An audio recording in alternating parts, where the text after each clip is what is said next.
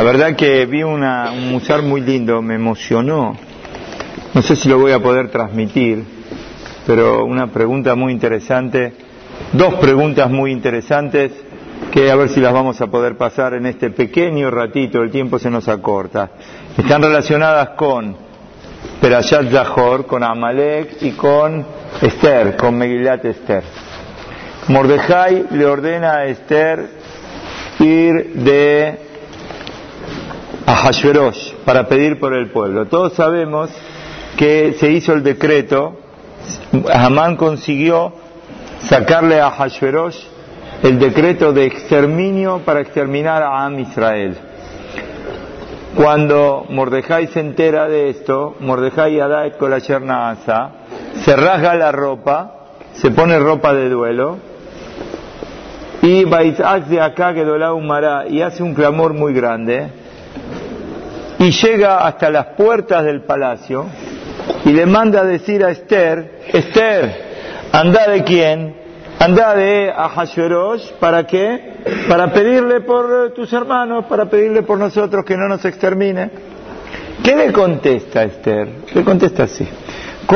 Melech, todas las, este, los sirvientes del rey y el pueblo, y todos saben que cualquier persona que se presenta delante del rey, ayer lo ícare, sin permiso, sin ser llamado, tiene pena de muerte. Únicamente si el rey le va a, ¿qué? a extender el bastón como una señal de que, de que venda. Vanilo Nicreti la bola y a mí el rey no me llama hace 30 días. Explica el Gaón de Vilna que ella dijo, querido Mordejai, estás equivocado, es justo al revés.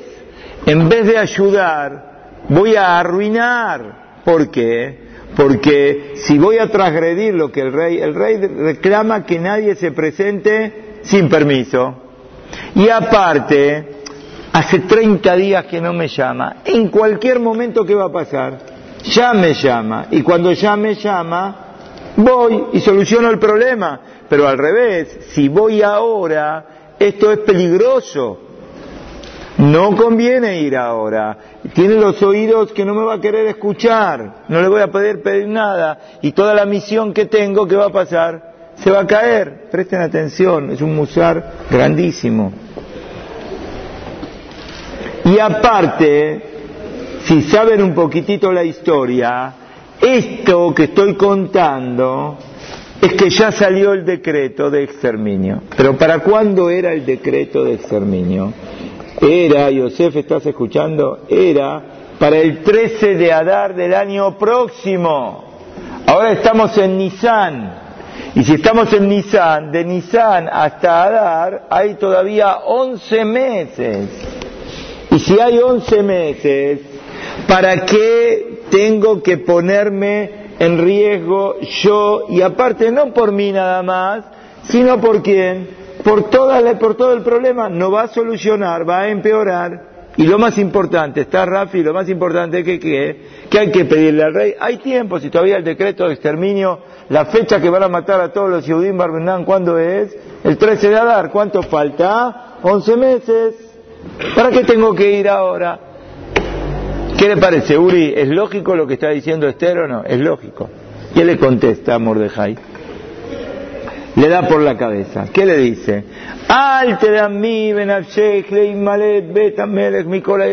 No te pienses que vos te vas a salvar en el palacio fuera de todos los Yehudim, porque si te vas a callar en este momento, perdé cuidado que la salvación va a venir del otro lado y vos y tu padre van a ser destruidos y andás a ver si para esto Hashem no te puso como que, como reina, para salvarnos en este momento. ¿Qué pasó acá?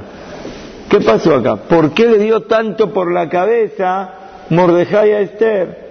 Hadita Esther, lo que dijo, era lo más lógico, era lo que correspondía. Y aparte, si alguien piensa que Esther lo quería a quién, a Hashverosh, no entiende lo que está pasando acá. Esther fue llevada a la fuerza como reina. Esther no quería ser reina, se la llevaron a propósito, la llevaron por la fuerza. Más aún cuando Al otro día pasa que a Hamán lo cuelgan cuando ella le dice y lo invita a Hamán y a, este, a Hashverosh a la fiesta, hace una fiesta para cuántas personas? Para tres personas. ¿Quiénes son las tres personas? Esther, Hamán y a Hashverosh. Hasta que en un momento dado ella cae en la cama, se sienta en la cama y viene un malaj y lo empuja a quién? A Hamán y cae encima de la cama de ella. Entonces ahí se pone nervioso a y le dice, ¿qué querés? ¿Agarrar a la, a la reina, y golpear a la reina conmigo en donde, en, delante mío también?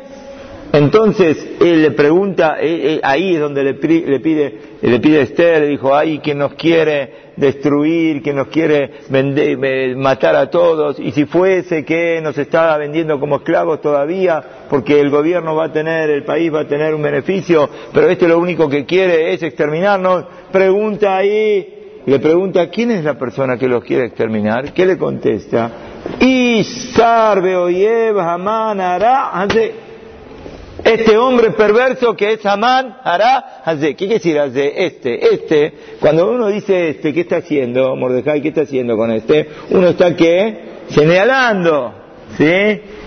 ¿Qué pasa? Dice la Gemara. La Gemara dice que cuando ella dijo este hombre perverso y señaló, ¿a quién estaba señalando? A Hashverosh. Estaba señalando a Hashverosh. Vino un malach le corrió el dedo para que señale a quién? A Hamán. Quiere decir que cuando ella dijo, en el fondo de ella, ¿quién era Isar Beoyev? ¿Quién era el hombre este enemigo y peligroso para ella? ¿Quién era? Era el propio Ahashverosh, ella tenía que estar a la fuerza. Pero entonces viene la pregunta, la pregunta cuál es, ¿cómo vas a decir que cuando ella dijo, Espera un poquito, le dijo a Mordejai, el tiempo. Mordejai le da por la cabeza y dice, ¿qué te pensás vos que te vas a salvar con el rey, en la casa del rey? ¿Qué casa del rey ni casa del rey? Para mí la casa del rey es el peor de lo que es Inam. ¿Cómo estás pensando sobre mí que yo voy a hacer una cosa así? El rechazo que tenía a quien Esther a Hashverosh era que justamente ahí tenés la prueba, en el momento que le sale la palabra perverso, ¿Para quién es la palabra perverso que le sale a ella? Para Hashverosh. Vino el malaj y le cambió la, mano, el dedo. Pero si no, ella está pensando en Hashverosh. Esta mujer, tenemos sospecha que se quiere salvar con quién, en la casa de quién, se quiere salvar en la casa, en el palacio del rey. Al revés, ella lo único que está haciendo es estoy dando mi opinión. ¿Cuál es mi opinión, Gaby? Pero por eso ella que le dice a Mordecai, no conviene ir ahora, prefiero que esperar ahora, en vez de ayudar, ¿qué pasa? Voy a dañar. Esther, dice la Gemara, que tenía, y era, y era era como verdosa, verdosa quiere decir paliducha. ¿De qué tenía el aspecto tan pálido que tenía, según la Gemara? ¿De qué era que tenía este aspecto tan pálido? ¿De qué era? Del sufrimiento que tenía por estar en donde? En la casa de Hashverosh. Y entonces vemos clarito que lo único que ella quería era, le fue a consultar a Mordejai, mira Mordejai, ¿puedo qué? ¿Puedo dejar postergar esto? No hace falta ahora. Y la verdad que si Mordejai le va a decir no, bueno, digo no, me decís ahora, voy ahora. Pero hace falta que Mordejai le dé tanto por la cabeza y que le diga tan fuerte, vos te querés salvar en la casa del rey, no te preocupes, la salvación va a venir por otro lado. ¿Cómo puede ser una cosa así? Para poder entender la respuesta, tenemos que entender lo que pasó en la Haftarah que vamos a leer este próximo Shabbat, que es Shabbat Zahor. ¿Qué pasó en la Haftarah?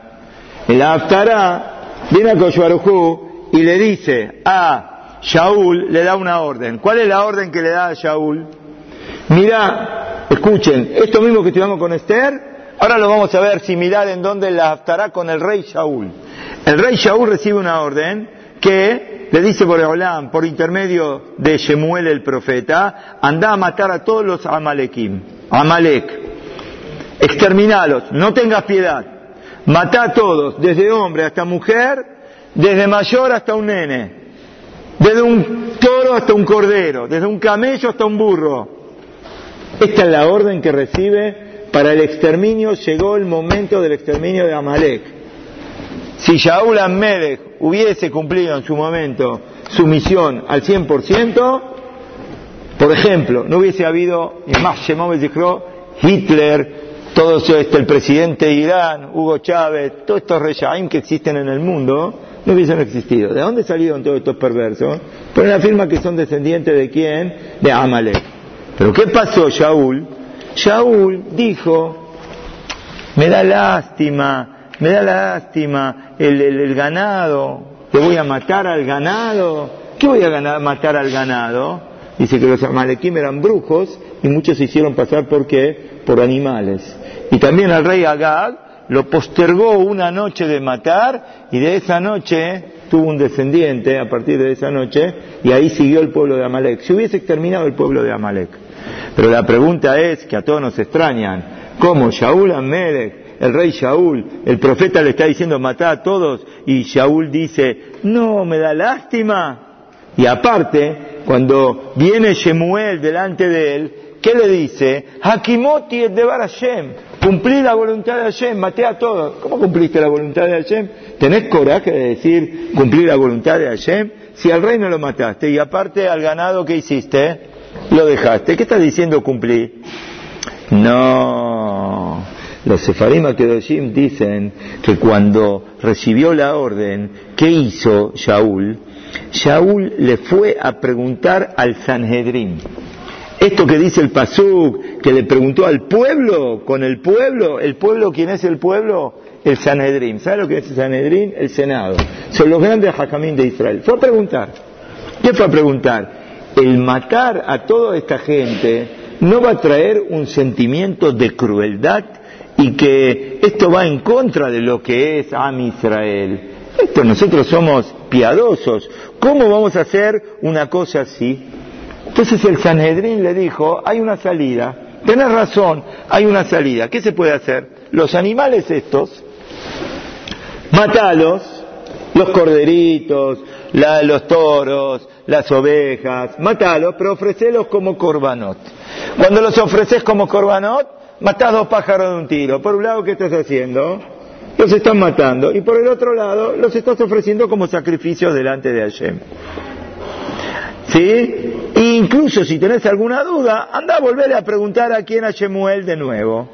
Entonces viene en este momento Shemuel a Shaul y le dice Shaul, Baruja tal Hashem, bendito seas para Boreolam, yo cumplí la voluntad de Boreolam. Pero antes de terminar, viene Shemuel y le dice, así que cumpliste la voluntad de Hashem. ¿Y qué es la voz esa del ganado que estoy escuchando y de las ovejitas que estoy escuchando?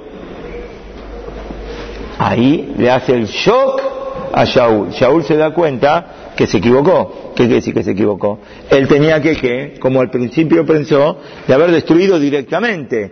Entonces le contesta, Payomer Shaul, le contesta a Shaul, los traje de los Amalekim, porque el pueblo tuvo piedad. ¿Quién es el pueblo, Mordejai? ¿Quién es el pueblo? El Sanedrín tuvo piedad de los animales, que los ofrezca como qué? Como corbanot. Pero a los demás los maté. Todos los que servían como corbanot, Sí, lo guardamos para ofrecerlo como que, como pero lo demás lo maté. Y esto no es una cosa mía. Fui, le pregunté al Sanedrín.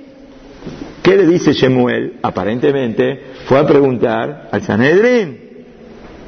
Sin embargo, viene, viene Shemuel y le dice, espera que te voy a decir a vos lo que dijo Hashem, lo que me dijo Hashem hoy a la noche. Habla, ¿qué te dijo? Le dice Shemuel, si vos te pensás que sos pequeño, Vos sos el jefe de Am Israel, Shaul Amelech que es el rey. Hashem te untó como rey y te mandó a vos y te dio esta misión de exterminar a todo Amalek y tenés que terminar con ellos. ¿Por qué no escuchaste la voz de Hashem y por qué fuiste detrás del botín e hiciste el mal a los ojos de Hashem? También terrible la contestación que le da Shemuel a Shaul es parecida a la contestación que le dio Mordejai a Esther. Estamos uniendo las cosas. Shemuel le dice, Shemuel le dice, ¿te fuiste detrás del botín? ¿Qué botín? No entiendo. ¿Qué botín? ¿Qué te quería los animales para él? Si lo está ofreciendo como que, como hola, corban hola, ¿qué se hace? Se quema todo, no le queda nada para él. Lo voy a ofrecer como corban hola, ¿qué para mí? Si vos te pensás que sos chico, vos no sos chico, vos sos el rey de Israel. Preguntar a los hajamim es una cosa muy importante porque da Torah, da Torah, y la verdad que es una humildad. Pero dijimos el otro día, la humildad fuera de lugar es un error. Vos sos rey. Y vos como rey escuchaste que yo te dije en nombre de Hashem que hay que hacer, hay que matarlos a todos. Y ahora te quisiste empezar a esperar un poco. Tenías que, que, tenías que cumplir lo que te dije. Shaul le dice a Shemuel, yo escuché la voz de Hashem y fui en el camino que me dio Hashem. Y la verdad que los maté, pero nada más, dejé esto para ofrecerlo como que, como corbán. Le dice Shemuel esta frase terrible, ¿acaso quiere Boreolam, Olotus Bahim, quiere corbanot? Boreolam quiere que escuchemos su palabra. Es mejor escuchar la palabra de Boreolam que el mejor corbán, el mejor sacrificio que se puede ofrecer. Por lo tanto, despreciaste la palabra de Hashem. Y como despreciaste la palabra de Hashem, te quito el reinado. A partir de ahora vas a dejar de ser que el rey de Israel. Terrible, quiere decir, los descendientes de Shaul se cortó la, el, reinado de los descendientes de Shaul. ¿Por qué? Por este maase de acá. Aunque sea que él reconoció Hatati. Porque la verdad tenemos que saber que escuchar es muy importante. Hay que saber escuchar. Y cuando vos escuchaste mal y entraste en la duda, hiciste el lío bárbaro. Eso de entrar en la duda, déjalo para una persona del pueblo. Pero vos no sos una persona del pueblo, vos sos el rey. Y como rey, ¿qué tenías que hacer? Tenías que ejecutar. Sos rey, no podés dudar. Vos escuchaste lo que yo te dije. La obligación del rey es escuchar y actuar como rey. Y que no tenga ningún tipo de duda de lo que está haciendo. Y de esta manera va a poder tener éxito. Y cuando lo hizo al revés, cuando escuchó mal y cuando preguntó donde no tenía que preguntar, chao, ¿qué le dice? Te llevaste el botín. Ezequiel, ¿estás? ¿Qué botín se llevó? Se ofreció todo como corbanot, quería ofrecer todo como corbanot. Se lo llevó para él. El Sanedrín le dijo, ofrecelo como corbanot.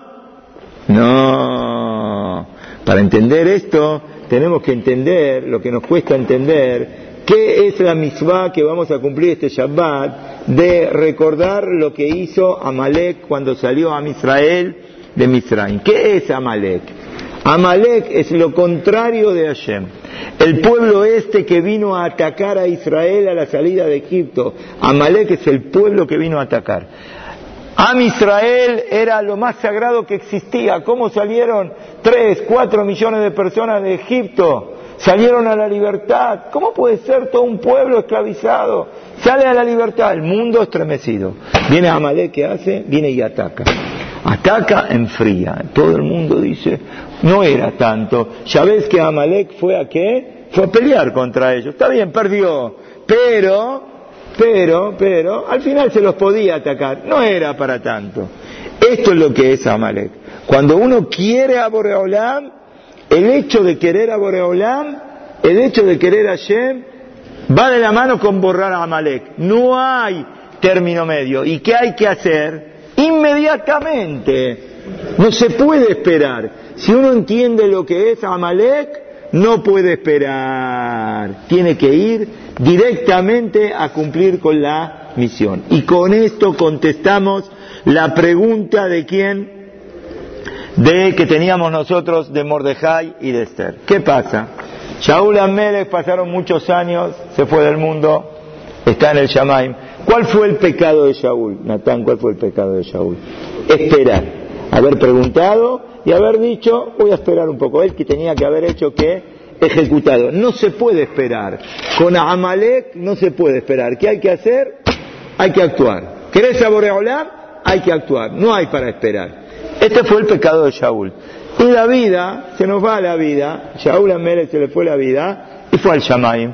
Y está esperando en el Shamaim que alguien haga el tikkun, el arreglo del abón que él hizo. ¿Quién tiene que hacer el arreglo del abón que hizo? Alguien de su descendencia. ¿Quién era de su descendencia? Justamente Esther. Esther era también, Shaul y Esther eran de la tribu de Binyamin, eran de la tribu de Binyamin. Entonces, ¿qué está esperando Shaul en el Shamaim? ¿Qué está esperando?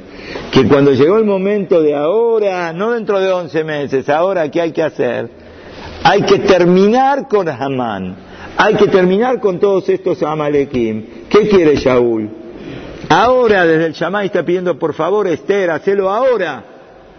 ¿Para qué llegó Esther al Malhut? ¿Para qué Esther fue reina? No solamente para salvar a Israel, sino para salvar también el pecado que había hecho quién? Shaul Amelech, Mordejai, va como Moshe Rabbenu y se viste con ropa de duelo, porque y clama a Boreolam y hace tefilá. Sabe que con esto corta la relación con Esther, porque todos saben, en la bolsa no se puede entrar al reinado con qué, con la ropa de qué, de duelo. Pero está claro para Mordejai que para exterminar a Amalek, él lo que tiene que hacer ahora es hablar con Esther para que influya sobre Ahashverosh y destruimos a Hamán y destruimos a Amalek. ¿Y cómo es la manera de hacerlo? Con el corazón a Boreolam, clamar a Boreolam, unirse a Boreolam. Esto es lo que quiere en este momento Mordejai Asadik. Bueno, hay que hacer tefilá, yo hago tefilá. Pero lo único que vos tenés que hacer, Esther, arreglar el pecado de tu antecesor. Por eso te pido, anda, no dentro de once meses, ¿cuándo hay que ir, señor Yosef? ¿Cuándo hay que ir? Ya, pero el decreto es dentro de 11 meses. Hay tiempo, más. Era pesa. Estamos en el medio de pesa. En Pesach hay que comer qué cosa? Masá, Masot. Dijo Mordejai, vamos a hacer Ta'anit. ¿Cómo Ta'anit? Ta'anit en el medio de Pesa, el primer día de Pesa, Ta'anit.